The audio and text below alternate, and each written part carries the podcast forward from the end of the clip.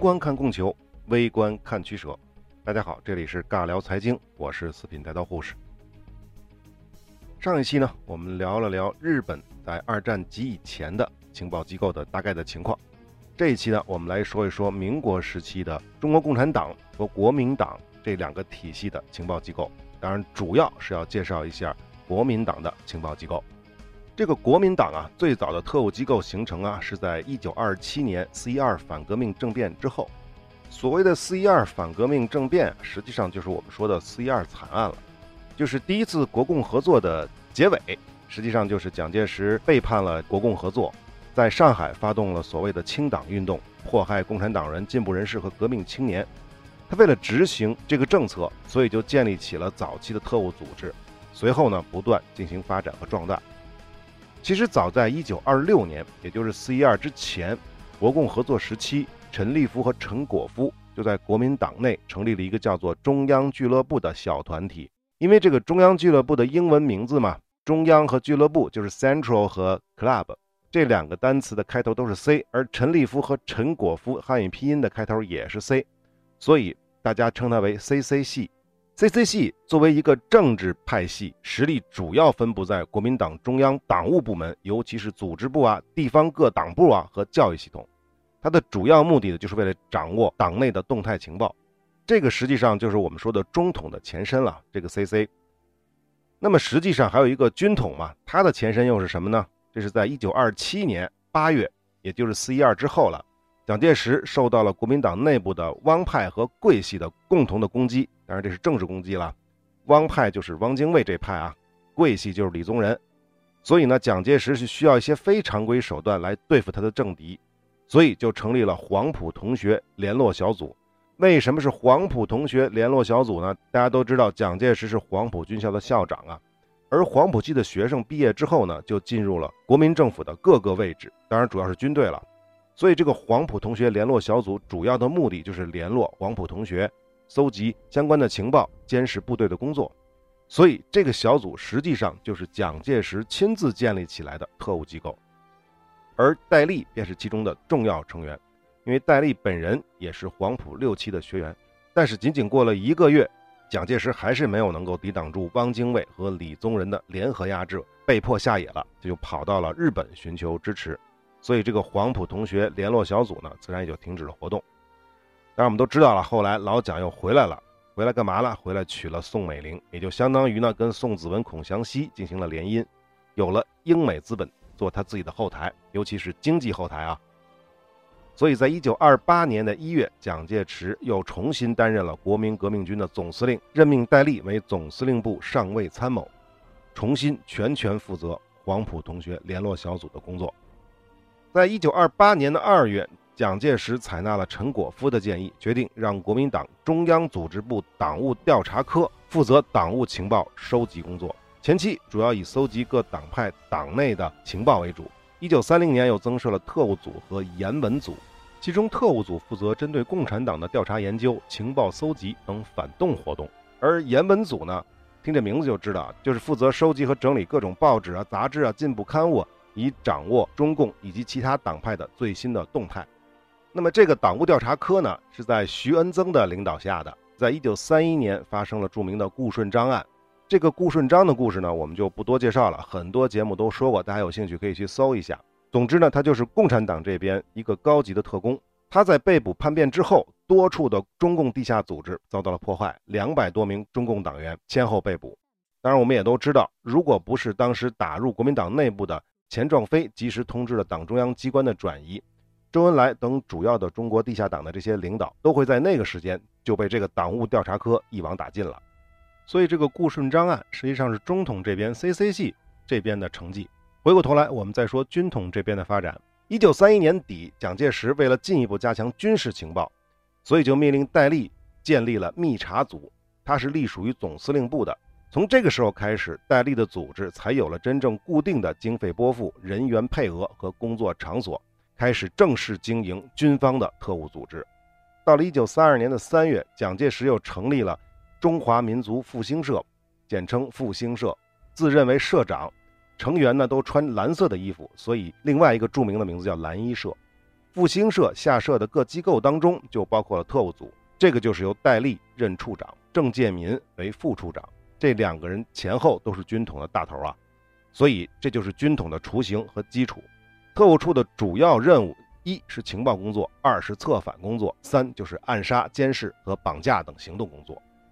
那么说到这个复兴社呢，很多人又会联想到另外一个名字，叫做例行社。其实这个例行社是在复兴社成立不久，在内部又成立了这么一个小组织，叫例行社。其名字就来自于蒋介石的“例行哲学”一词。例行社的核心人员啊，还是毕业于黄埔军校的这些人。成员呢是要经过蒋介石亲自审批的，所以人数并不多，只有五十多个人。核心成员只有十三个人，所以也就叫做十三太保。例行社强调的是一个主义、一个政党和一个领袖，实际上就是拥护对蒋介石的个人崇拜，建立起蒋介石的嫡系军官体系，进而建立起蒋介石在全国人民心目当中至高权威的信仰中心，是这么一个目标。所以啊，这个例行社相当于是蒋介石自己的干部班底，它其实并不是一个特务组织。那么在戴笠的特务组织迅速发展的这个同时，CC 系的二陈也不甘寂寞啊。他也开始扩大自己的特务组织，在南京筹建了特工总部。这个特工总部呢，是由调查科的基础上建立起来的，是 CC 组织的一个重要部分，而且从始至终都是一个完全秘密的组织。特工总部成立之后，就在各省市各党部的内部成立了特务室，在上海、南京等地设立了秘密的行动区，大批的培训特务人员，实行重用叛徒、扩大自首潮流、以毒攻毒的政策。大肆破坏中共地下组织。一九四二年的九月，蒋介石呢，有可能是意识到了蒋系和陈系特务组织之间的矛盾问题，也可能呢，是因为来自于党内一些意见和压力，所以呢，就重组了特务组织，成立了以陈果夫为首的国民政府军事委员会调查统计局，并且组建了三个处室，特务一处就是徐文增当头，特务二处就是戴笠当头，特务三处就是丁默村。但是后来丁默村叛变了嘛，他继任者叫金斌。从这三个处的处长，我们就可以看出来，这个军委会统调局的形制啊，就是国民政府军事委员会统计调查局啊，简称军委会统调局。它的这个形制实际上就是未来的军统、中统和汪伪特务机关。那么抗战爆发之后，到了1938年，军委会统调局的头头陈立夫改任了教育部部长。蒋介石趁机又进行了改组，把原来的军委会统调局三个处扩大为三个公开的特务组织。第一个就是隶属于中央党部秘书处的中央统计调查局，这就是正式的中统的名称。中央统计调查局嘛，简称中统。第二个就是隶属于军事委员会办公厅的军事委员会统计调查局，所以我们就简称为军统。第三个就是隶属于军事委员会办公厅的特检处，这个呢主要是主管邮电检查的，它并不是一个完整意义上的间谍机构啊。所以在一九三八年的这个时间点，中统和军统才正式分家，而且也才有了中统和军统的概念和名称。所以大家知道了吧？一九三八年才有的啊。所以很多影视剧如果在一九三八年之前就出现了中统和军统的名字，这就有问题了。但是可以出现 CC 系。或者是复兴社、蓝衣社，这都是可以的。那么这个时候的中统，由于陈立夫已经去当教育部部长了嘛，所以中统是由中央秘书处的秘书长朱家骅担任局长的。原来党务调查科的那个负责人徐恩曾是任副局长。局总部设在重庆，同时在全国各省市的公路、铁路设置调查统计室，并以各种名目和形式来发展这个组织。在一九三九年至一九四二年。中统局本部内的组织机构也进行了不断的调整，扩大成为三组、三处、五室、四会，已经成为了庞大复杂、人员众多的特务机关，合计的人数呢达到了二十多万。除此之外呢，徐文增、顾建中还亲自主持，掌握了一个叫做“生炉”的机构，“生”就是生死的“生”，“庐”就是庐山的“庐”。该机构是由少数任国民党党部委员的中统高级特务组成的，大概有十个人左右。专门担任对共产党的阴谋破坏和技术研究。当然了，在抗日期间，中统也进行了很多除奸的活动。我们看过那个电影叫《色戒》，那个讲的就是1938年女特工郑如萍利用美人计刺杀了汉奸丁默村的故事。而实际上，这个郑如萍就是中统的女特工。回过头来，我们再说军统啊，军统名义上是由军事委员会委员长侍从室主任来兼任局长，但实际上的实权是由副局长戴笠来掌握的。军统在抗战时期，由于战争态势和蒋介石的信任两方面的加成下，发展到了鼎盛。除了在各地设有办事机构之外，还密切掌握着全国的警政机关，并且拥有忠义救国军、别动队等特务武装，势力是非常大的。戴笠还先后掌握了运输统制局监察处、财政部缉私署、水陆交通统一检查处、财政部货运管理局的大权，以及交通警备司令部九个团的交警和上万人的缉私武装。所以，这个时期的军统的规模和能力其实已经超过了中统。还有更关键的一点，刚才大家也听到了，像运输啊、机司啊、水陆交通检查啊、财政部货运啊这些大权，全都放在了军统这边。那也就是说，跟贸易相关的很多权利也是被戴笠所掌握的。那么军统在这其中就能捞到很多的油水，有了钱就更方便去发展他的情报间谍组织了。抗战时期的军统为了打击日寇，也进行了很多锄奸活动、敌后情报收集工作以及敌后的游击工作，比如刺杀过为日伪效力的上海帮会头子张啸林、上海的伪市长傅小安、杭州的伪市长。谭书奎等等，而且还策划过在越南河内刺杀叛逃的汪精卫，但是最后失败了，是把另外一个人给错杀了。但在另一方面，军统也在积极地对共产党展开全面的特工行动，包括刺杀、嫁祸，围绕陕甘宁边区建立潜伏特务组织网，派遣特务打入延安等等等等。那么，中统和军统为什么都会同时存在呢？这个可能是很多人的疑问。那么，既然都是蒋介石领导的，都是为国民党服务的，为什么还存在两个特务机关呢？他们之间，我们看了很多的影视剧、小说，就会发现中统和军统是有矛盾的。这又是为什么呢？这个首先啊，我们要明白一件事儿：我们讲间谍、讲情报机关、讲情报组织，它很重要的一个因素就叫信任。没有信任，所有的情报都是没用的，都是有问题的，都是值得怀疑的。老蒋也非常的清楚。所以他也明白，单一的渠道获取的情报是不可信的，所以无条件的信任戴笠或者信任二陈的中统都是不可取的，一不小心就会被手下的人用情报来控制。而且呢，最重要的一点，CC 系刚才讲了，CC 系并不是老蒋建立起来的，在老蒋彻底控制国民党大局之前，这个 CC 系啊就已经存在了，所以老蒋才会积极的扶持戴笠，让他来组织自己的情报机构。这就我们之前讲过的最早的黄埔同学联络小组，还有蓝衣社的特务处，再到最后拆分成的军委会统调局成立的军统，这些都是为了建立起多条情报渠道，同时呢还可以一边打一边扶，这点不就是我们常说的帝王之术吗？对不对？所以啊，之所以存在中统和军统两个谍报机构，它其实是蒋介石自然而然的精心安排下形成的。所以呢，他们的矛盾自然也会越来越深。他们的内部人员是不允许相互流动的。为了得到老蒋更多的支持，或者说呢，是为了力保自己的饭碗不丢，中统和军统彼此之间相互攻击，争功邀宠，所以这个内耗也是极大的。那么蒋介石知不知道他们之间这个矛盾呢？他当然清楚了，他当然明白了，这些矛盾都是他一手制造的嘛。但是矛盾太多了，内耗太大了，对情报工作还是有很大影响的。所以蒋介石呢，也做了一些看上去明确的分工，比如说，凡是属于军队、军事院校、兵工厂以及后勤的那些什么军需用品的工厂等等，这些呢都是属于军统的工作范围；凡是属于党政、教育、经济、文化、一般民用的工厂等等，这些呢就属于中统的工作范围。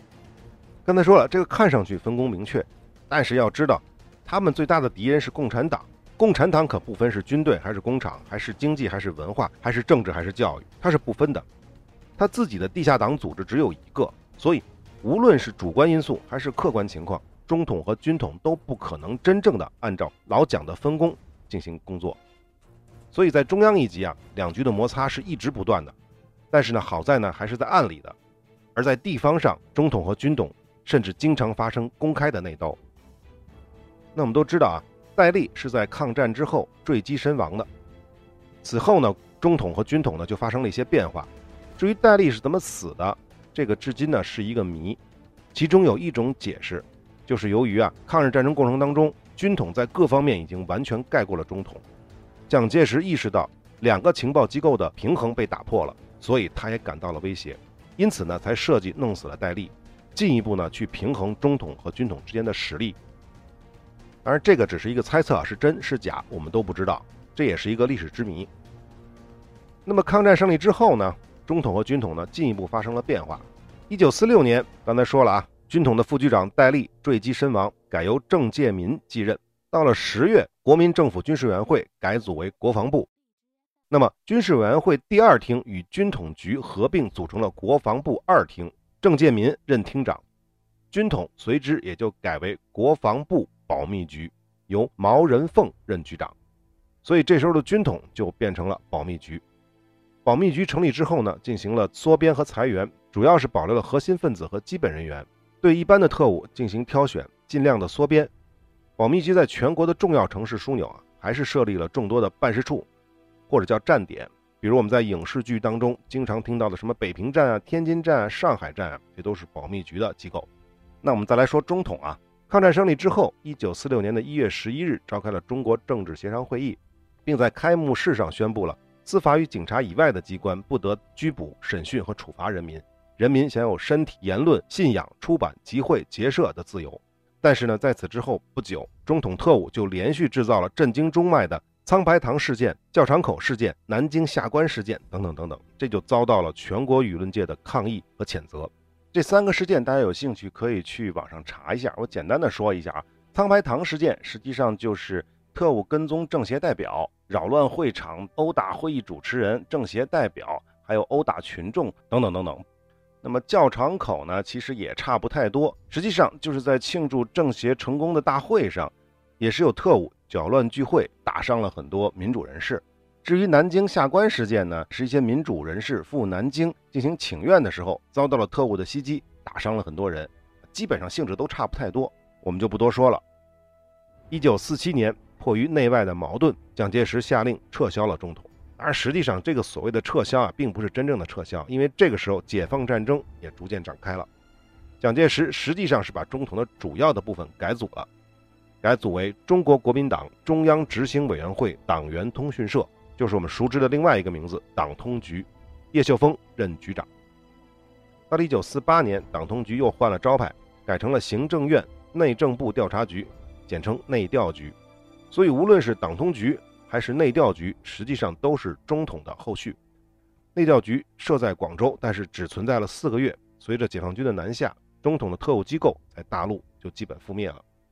至于保密局呢？一九四九年，蒋介石已经知道败局已定，在下野的这个期间，为了应付当时的代总统李宗仁，就另拨了几十个人组成了假保密局，让原来的副局长徐志通任公开的局长。成都解放之后，这个假保密局也就宣告了终结。实际上呢，蒋介石是命令毛人凤把保密局从南京撤出，局的本部和文件早早地运到了台湾，并在上海成立了办事处，继续领导各地工作。当然了，国民党败退到台湾之后，一部分的军统特务和中统特务继续潜伏在大陆进行暗杀、破坏情报等等工作，直到上个世纪的五十年代中期，这些遗留在大陆的特务才基本上被肃清。好，我们再说一下后续啊，因为这个戴笠死之后啊，蒋介石就已经意识到自己的情报机构的问题是非常非常的多了，也知道自己搞的这种平衡策略，它带来的问题比好处更多。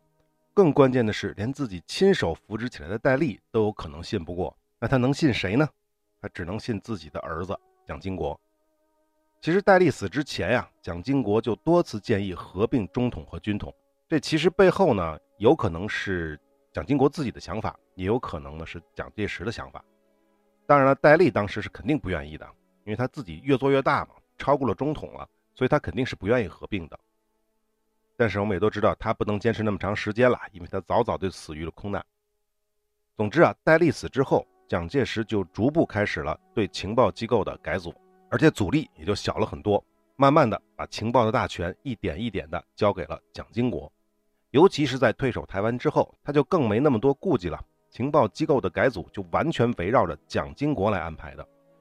其实啊，我们也可以认为，正是由于蒋经国逐渐掌握了整个的情报大权，这才为他最后能坐上总统的宝座铺平了道路。其实，蒋经国很早就开始参与情报工作了。一九三八年，蒋介石直接策划之下，在武汉就成立了三民主义青年团，蒋介石自任团长。但是当时呢，他还只是个抗日救国组织。抗战胜利之后，一九四七年的九月，经国民党六届四中全会的决定，把该把该团并入了国民党，规定三青团团员一律登记为国民党党员。但是呢，在国民党中央执行委员会的下面设了青年部。因此呢，真正的三青团并没有消失，而骨干力量就逐渐形成了一股由蒋经国领导的另一特务组织。我不知道大家看没看过《北平无战事》啊？《北平无战事》当中，蒋经国所领导的铁血救国会其实是虚构的，它背后真实的实际上是三青团的延伸。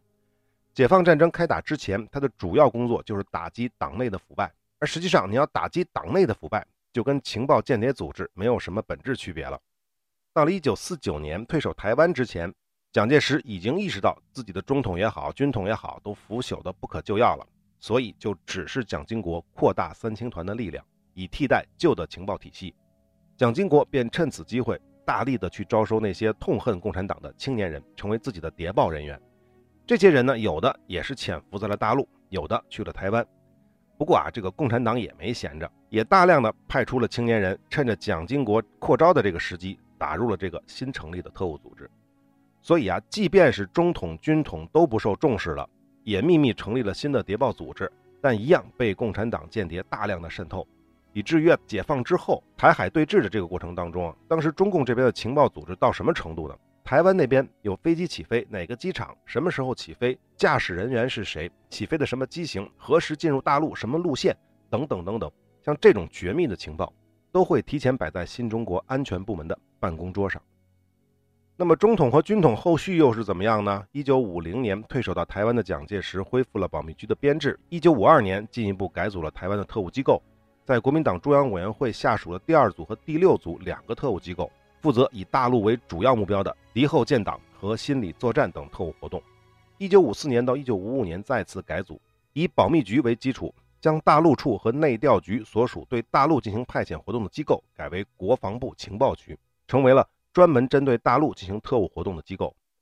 以内政部调查局为基础，将保密局当中负责保防的部门划归了司法部领导，成立了法务部调查局，专门针对台湾、澎湖、金门、马祖等地区进行特务活动。到五十年代末和六十年代初，蒋介石又将国防部二厅改组为国防部特种军事情报处，简称特情处。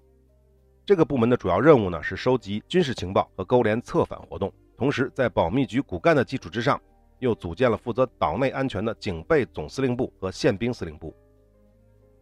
很显然啊，新成立的这个特情处的目标并不是针对大陆的，而是针对台湾岛内的反对力量。此后呢，还陆续进行了多次的调整。蒋经国、蒋纬国、李登辉主政台湾时间，也先后对台湾情报机构进行了改组和强化，比如1987年将警备总部改组为海岸巡防司令部等等等等。在一九八四年发生了著名的江南案，当时的情报局长汪希龄被捕入狱，情报部又进行了大改组，情报局与特情处并编，成为了军事情报局，隶属于国防部参谋本部，受参谋总长的直接指挥。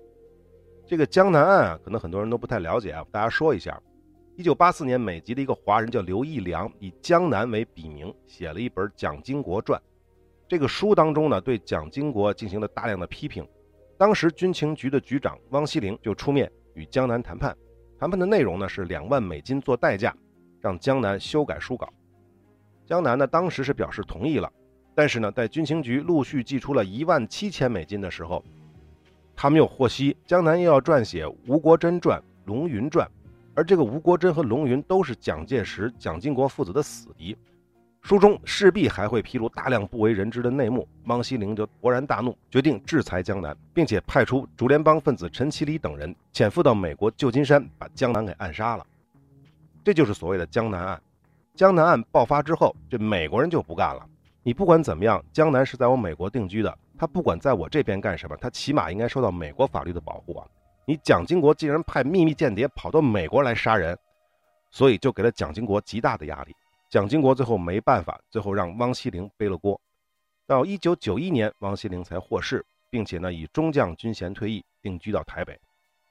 但是不管怎么样，这个时候是一九八四年，这再次说明了这个时候的台湾情报机构的主要的工作目标已经不是反攻大陆了，而仅仅是为了保全自己在台湾地区的统治地位。再后来，台湾的情报机构还进行了多次的改组，但是由于岛内的政治变化和国际大环境的变迁，无论是什么军统，还是什么中统，还是什么三青团，都已经不复存在了。更多的细节我们也不得而知，所以我们也就不再多说了。那么说完国民党这边的，那我们再来说说共党这边的，共产党这边的情报组织啊。中共这边其实情报组织相对比较简单，主要分为三个部分：地下党、敌工组织和军队体系的情报机构。我们简单说一下啊。地下党这边呢，大家通过影视剧都非常了解了，我就不多介绍，主要说一下中央特科。这是地下党的早期的雏形。一九二七年的五月，时任中央军事部部长的周恩来在武汉倡议，并成立了特务工作处，或者叫特务工作科。隶属于中央军事部，以情报保卫工作为重点，这便是中国共产党最早的情报机构。这个机构的成立比国民党的中央俱乐部创建的晚了一年，但是我们要知道，中央俱乐部初创的目的并不是真正的情报机构，而国民党这边真正的情报机构创建是在一九二八年，也就是那个中央组织部党务调查科。因此啊，我党的间谍情报机关啊，其实是要比国民党起步要早那么一点点。而且大家也都注意到了，我党的这个情报机构叫做特务工作科或者叫特务工作处，所以就再次证明特务这不是一个贬义词，除非加上什么形容词，比如什么狗特务之类的，这种情况下才是贬义词。一九二七年的九月，中央政治局迁到上海之后，又成立了特别委员会，这时候呢，特科也就逐渐的完善了。主要的工作内容就是打入敌人内部，及时了解敌情，保卫党中央和地下工作同志的安全，营救被捕的同志和镇压叛徒和特务。当时呢有四个科室，第一个科叫总务科，负责保卫工作；第二是情报科，专门负责打入敌人内部，进行卧底或者刺探情报。这个科的科长是陈赓啊。第三科叫打狗队，就是专门惩治叛徒的。第四科呢就是通讯科了，就是负责筹建秘密无线电台了。一九三一年顾顺章叛变之后，中共的地下情报组织受到了极大的破坏。但是呢，中共还是重新调整了中央特委的组成，派陈云、康生、潘汉年重组了中央特科领导机构。一九三三年之后，在左倾错误的影响之下，中央被迫迁入江西的根据地，特科呢也对机构进行了缩编，并分批撤离，在上海只留了一个办事处，下设负责政治、军事情报、警报关系、通讯联系的三个组，作为南方各省的情报的指挥中心。直到长征之后，一九三六年，中共中央才派冯雪峰到上海恢复了党组织，但是此后呢就没有再重建特科。那么实际上呢，特科存在了不过几年时间，由于顾顺章的叛变和后来左倾的影响，遭到了极大的破坏。但无论如何，中共后来建立的强大的地下党组织，就是由特科发展而来的，在抗日战争和解放战争时期，情报工作方面都起了决定性的作用。那么这个呢，就是特科了。呃，地下党组织具体的我们就不多说了。那么，共产党的情报组织第二部分呢，实际上就是敌军工作机构，也就称为敌工部门。这个早在土地革命战争时期，中国共产党就曾同国民党非嫡系部队多次达成停战或者谅解的协议，瓦解敌军的原则作为我军政治工作的三大原则之一。在一九三七年，八路军总政治部就设立了敌工科，主要职责就是分化瓦解和诱降伪军的工作。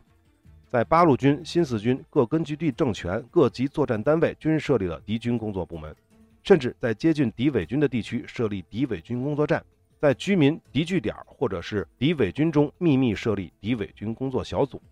敌伪军工作委员会负责党政军民相互交换情报、研究决策、布置任务、培养干部、统一领导。这些机构的设立使瓦解敌军的工作开展的非常的有目的性、计划性和成效性。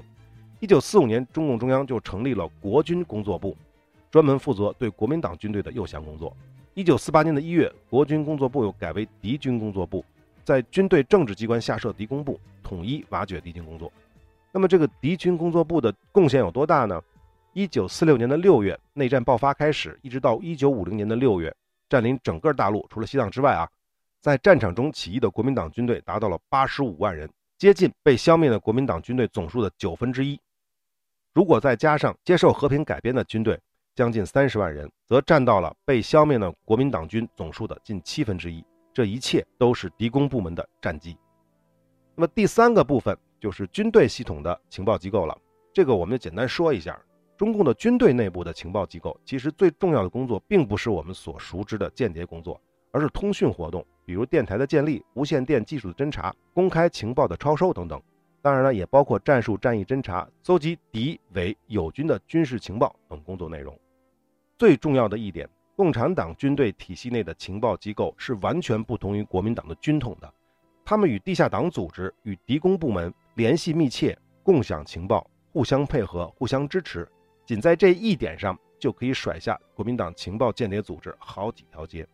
总之啊，经历了土地革命、抗日战争、解放战争的洗礼，中国共产党领导下的三大情报机构或交叉或重合的交错发展，相互独立又相互配合的采取各种手段来获取敌人的各方面情报，保证了革命力量在非常弱小的情况下依然能够战胜强敌，为新中国的建立做出了伟大的贡献。也为中国情报史上留下了一段墨彩浓重的华章。好，共产党这边的情报机构呢，我们大概讲完了。最后我们小结一下啊，总的来说啊，国民党的情报机构建立的也非常早，但是呢，漏洞是非常多的。其中最大的漏洞便是中统和军统之争，而且这种矛盾一直在持续。虽然这种矛盾呢，为保全蒋介石的政治地位有很大的好处、很大的益处，但同时也为我党的情报机构打开了方便之门。其实，国共之争当中，国民党的情报体系虽然人更多、经费更多，但实际的效率一直远远落后于中共。中共有大量的特工潜伏在国民党内部，尤其是中统。这个我们多说一句啊，军统内部潜伏的中共特工其实还是比较少的，而且呢是在高层当中呢非常少。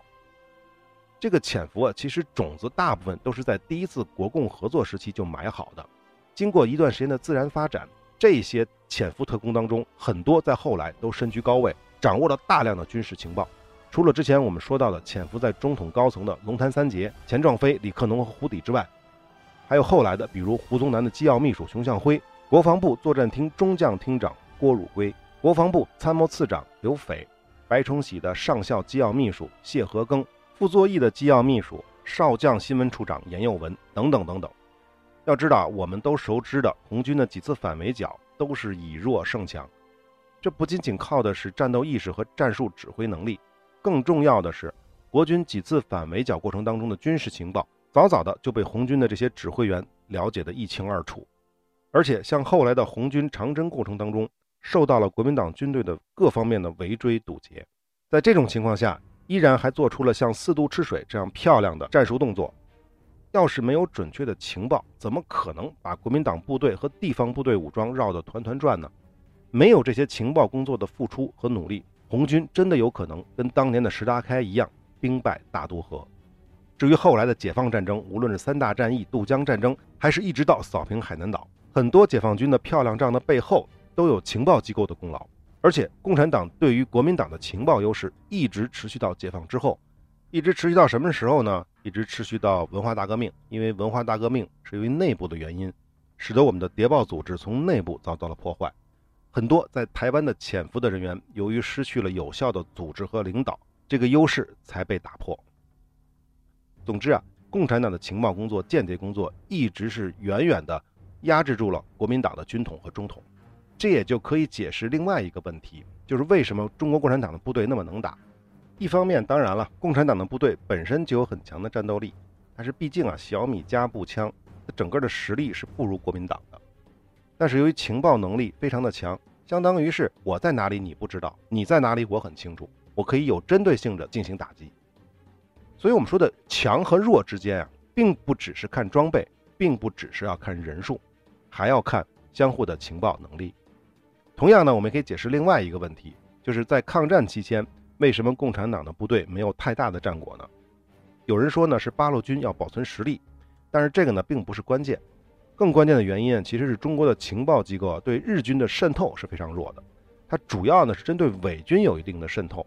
但是我们知道啊，日本人扶植伪军的主要的目的并不是去拿来打仗的，实际上他主要的工作是维持日战区的治安，他参加战斗并不多。也就是说呢，日军的情报其实共产党掌握的并不是很详细。我们知道毛泽东用兵其实是一直非常谨慎的，如果没有足够的准确的情报，他是不可能展开大规模的会战的。好，今天的时间是差不多了啊。我们今天是把共产党和国民党在那个时代的情报组织和间谍机构，给大家做了一个简要的介绍。通过这期节目呢，我们主要介绍的就是中统和军统。那么中统呢，实际上是国民党体系内的，而军统呢，实际上是军队体系内的。中统呢，并不是蒋介石成立的，而蒋介石呢，是为了平衡情报体系，所以才扶植了军统。但是呢，由于后来军统在抗日战争期间越做越大，蒋介石又不得已又去压制军统，最后呢，形成新的平衡。但是不管怎么样，由于中统和军统的同时存在，互相的矛盾，蒋介石为了自己的政治利益。等等等等，这就造成了国民党整个的军事情报体系内耗极大，而反观中国共产党的情报机构精简、高效、合作密切，在各方面是远超国民党的情报机构。好，本期的节目就聊到这里，我们下期再见。